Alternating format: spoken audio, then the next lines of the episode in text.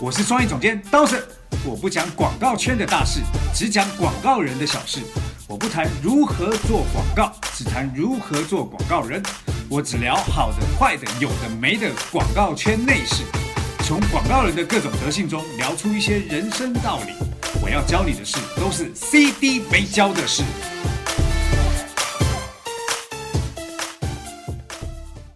CD 没教的是上一集我们在聊的是提案技巧嘛，然后最后我们聊到就是我们在那个雪铁龙的提案、奥运的提案，就觉得还蛮好笑的，超好笑。对，我们现在就是要回到我们上次聊那个主题，就是呃呃那个脖子酸的向日葵问我们有没有关于过去牛掰提案的经历，这样。嗯，你见到的，你经历过的。对，那现在我们在讲我们听到了另外一些经历。好啊。好，然后再来一次啊！其实就是我在提我在电通的时候提联通新势力，联通新势力就是有点像对应移动 Amazon 的，对，就是针对年轻人的那个手机移动方案嘛。嗯，那在提那个联通新势力那个时候啊，我的年纪也是二十出头，二十八岁，不能讲二十出头，二十八九岁。嗯，所以我在提的过程当中。我在整个提案的内容，除了在讲专业的部分之外，我还穿插了街舞跟饶舌。你现场表现街舞吗？对对对对。你你有你要做地板动作？没有做到地板，因为 地板不是我的强项。那你强项是 popping。好，popping 这件事情，其实是我很早以前就在，就是很小的时候就在玩的嘛。所以在整个提案的过程当当中，呃，它看起来就像是一个综艺节目一样精彩。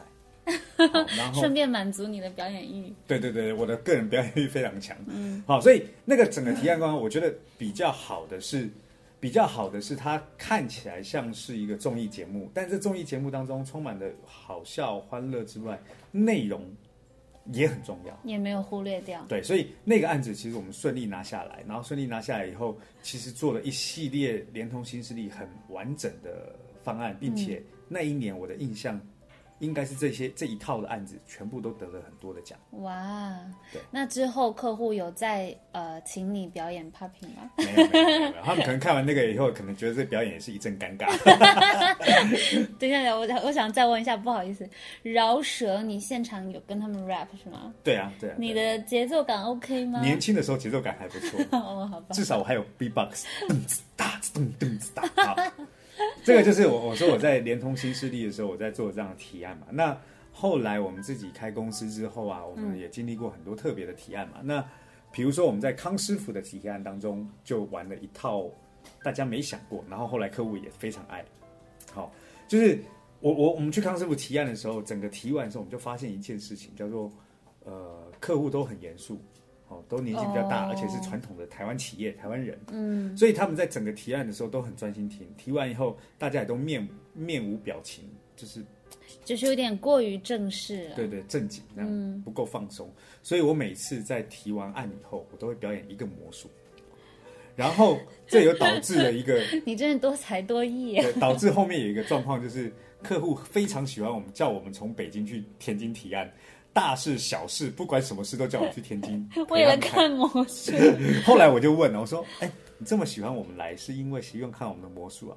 他说：“对啊，我想要看看你们到底可以变到什么地步。”所以那一阵子我一直在练魔术。我把我原本会的魔术变完之后，我开始又在学一些新的。上班的时候做方案，下班练魔术。对对对，那这个最后的感想是。适当的娱乐节目能够让人更集中精神，因为当时他们都很严肃嘛。那你可以看到、感觉到有些人其实走神了。嗯，在讲了，我在讲的时候，我可以感觉到下面有人走神。但是自从我们有魔术这个环节出现的时候。大家都很专心听你讲完以后要看魔术表演。其实是啊，你想上学上课的时候还四十五分钟，下课休息十分钟呢。但是我们提个案，然后再加上 Q&A 讨论，有的时候一个会议可能两两三个小时，真的很难以完全集中精力。是是是，所以这个是我我在康师傅的这个案子当中，然后另外一个怎么这么多？超多呀，超多的。另外一个是 MSN，以前我们在提 MSN 的时候，我们提了几个故事的脚本。好怀念 MSN。对，那在提这个故事脚本当中，我们的 concept 叫做呃，我 at 长大。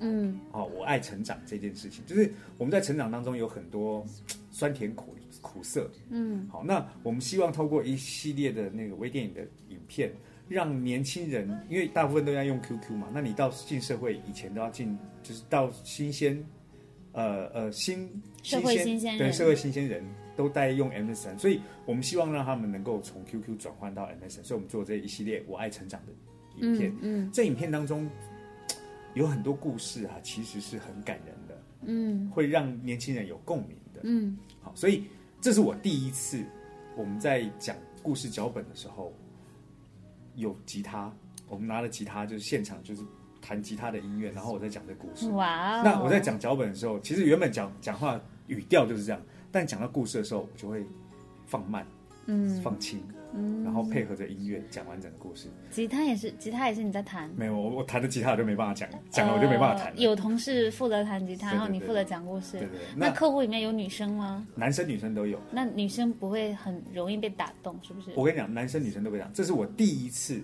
把脚本讲完以后，客户流眼泪，真的哦，超夸张，对不对？嗯，但是你不要忘记，有一次其实你跟我们在一起工作的时候，Happiness 讲完的时候，客户也流眼泪，你忘记了，哦，有，对不对？就是我们在讲完脚本的时候，其实那个音乐是能够让人情绪瞬间进入到另外一个环节里面去，所以音乐表演其实是一个还不错的。那尤其又是现场弹奏，嗯嗯，对吧？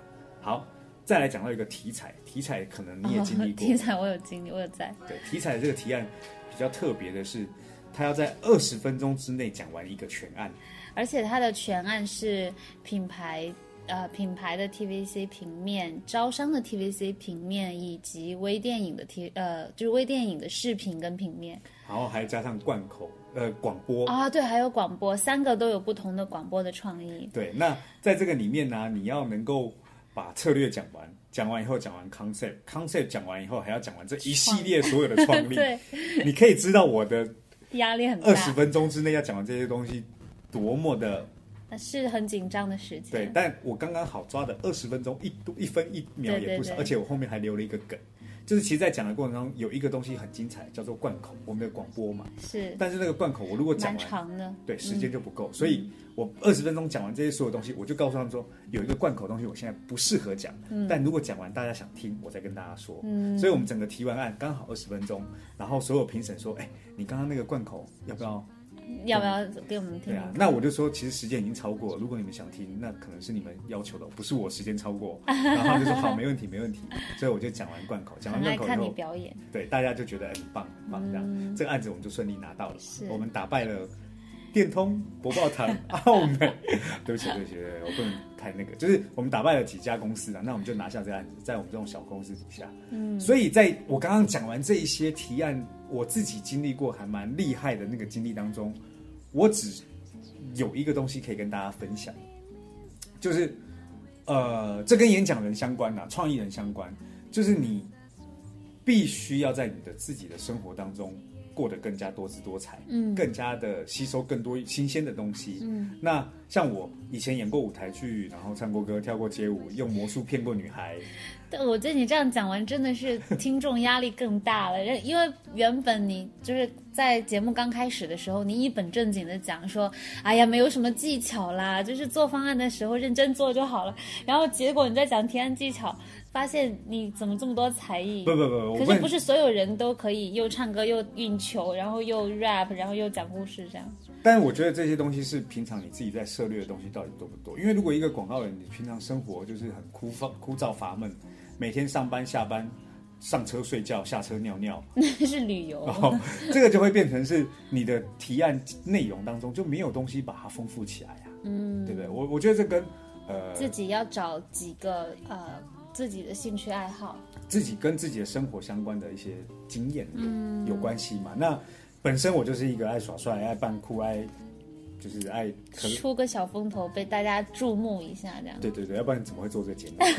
对，所以这个就是我说，其实你平常自己在做这些东西，是在提案当中是可以帮你加分，但这种东西还是一样嘛。每次之后我都有一个经验，那个经验叫做要总结这个东西到底在这里面承载的角色好不好？嗯，比如说篮球以后就算了吧，对啊，就不然后能弹吉他讲故事还不错之类的。对啊，不能形式大于内容嘛。所以在这里面，跟我们上次在讲的演讲的一样，你的七着重还是在你的内容，而那个三只是让内容变得更加生动有趣，让大家能愿意想听。或者是二八。对，嗯，好好，然后呢，再来，他有问到一个问题，这问题是什么？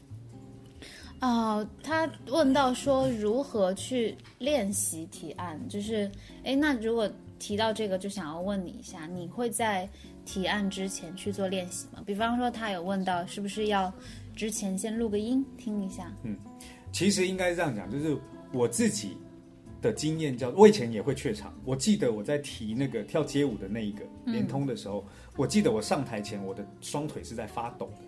哇，这么而且是！很夸张，但是一跳舞以后我就不会了。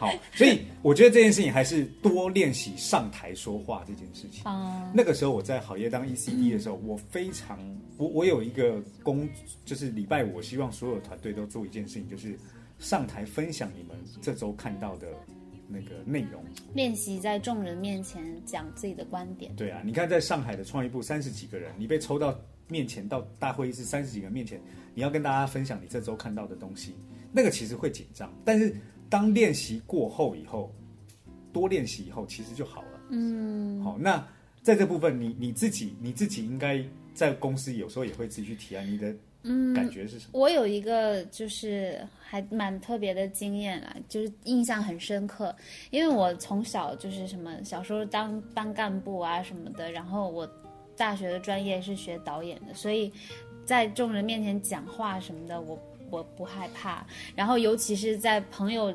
中间，我是一个特别爱讲故事的人，我会把带着表演、张牙舞爪那种讲给他们听，然后让我的好朋友有一次非常惊讶是，啊、有一次我要提全案蘑菇街的时候，然后写完之后，可能大概也就是四十几页的 PPT，第二天要见客户，然后前一天我就想要请好朋友帮我听一下，我我 present 给他们听听看，让他们帮我挑毛病、挑问题，然后现场发问，随便他们。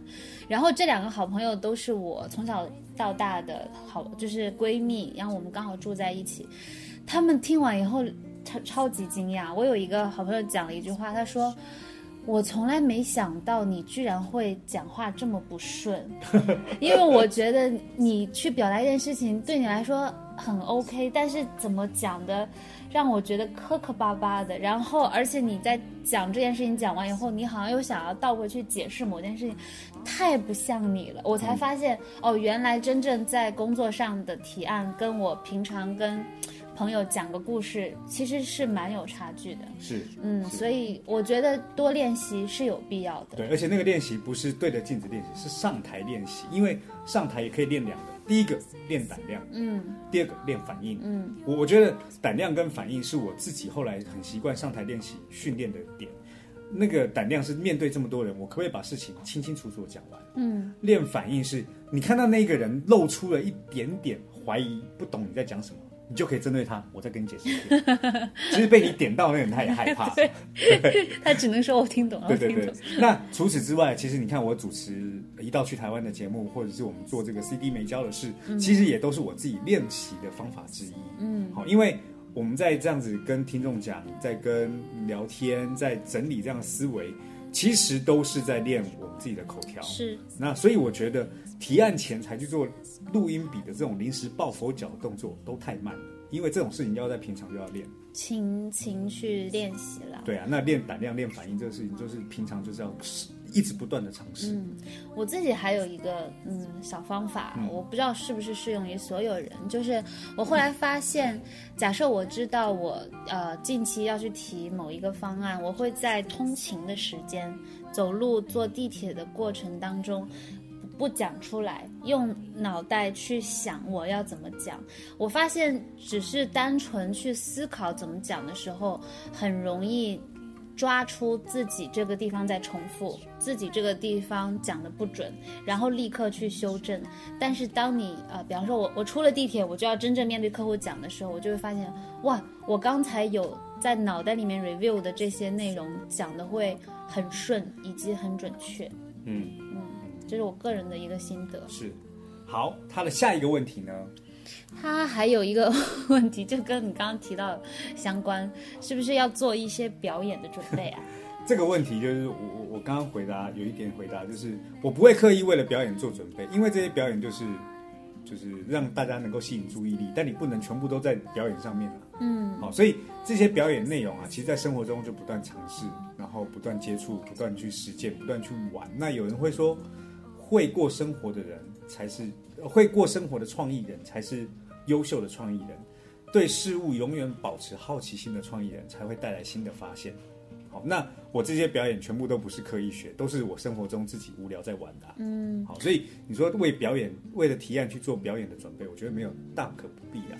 而且我觉得是看这个提案的内容，嗯就如果你只是为了让他兑点水，让他轻松一点、娱乐化，那其实我觉得比例没有那么的重要。但有的时候，如果我们刚好提的创意就是贯口，就是嗯 rap，、就是一首歌，那你如果又会表演的话，那你可以等于用表演的形式让客户更直接。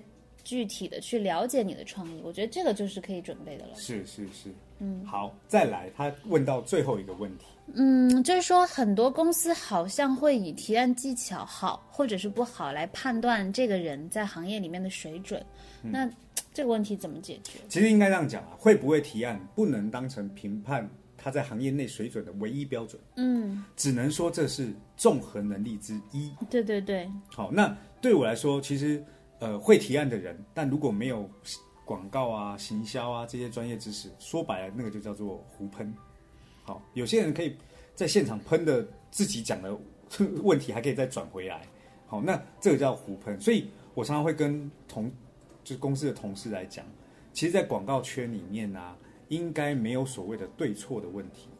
创意圈、营销圈、广告圈都一样，没有什么对错问题，只有适合跟更适合的问题。嗯好，就是它没有对错，因为你永远不知道对跟错的判断标准。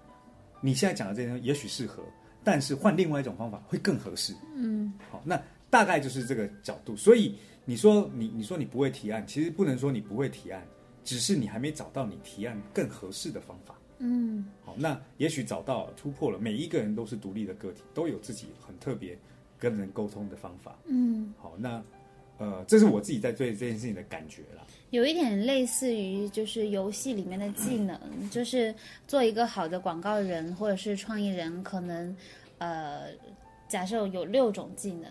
都必须具备，那提案是其中之一，所以并不会因为六分之一好或不好就来完全来判断你是不是一个好的广告人。但是六分之一同样也很重要，所以不断去提高提案能力也是一件蛮重要的事情。对，那最后我们对这整个话题做一个总结啦。嗯，我的总结应该是这样讲，呃，提案的心得是真实还原方案思路的全过程，增加代入感。内容枯燥的时候，就想着说一点有趣的；嗯创意在描述的时候，就说一点生动的。嗯好，那提出最后客户解决问题的那些策略跟方法的时候，你的态度是坚定的。嗯好，那呃，其实也也有很多人啊，在提案的时候，可能一次提了三套方案。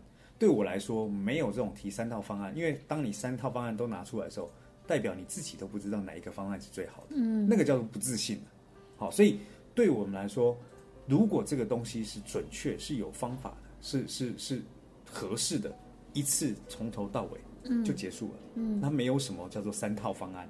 好，那整个过程当中到底要多生动、多有趣？其实你可以多看看相声啊，多多看看一些综艺节目啊，嗯多学一些经验啊，多偷一些在主持上面的梗啊，也可以多听听我们的节目。对，然后 多多上台练习说话，嗯然后练胆、练反应，这是我对提案的整个大的总结。嗯，我觉得我的感受就一句话：一个好的提案的人，他应该就是一个有趣的、专业的人。嗯嗯，我觉得应该可以这么讲。也许我们下一次啊，可以开一个线下的课程，叫做 CD 教你如何来提案。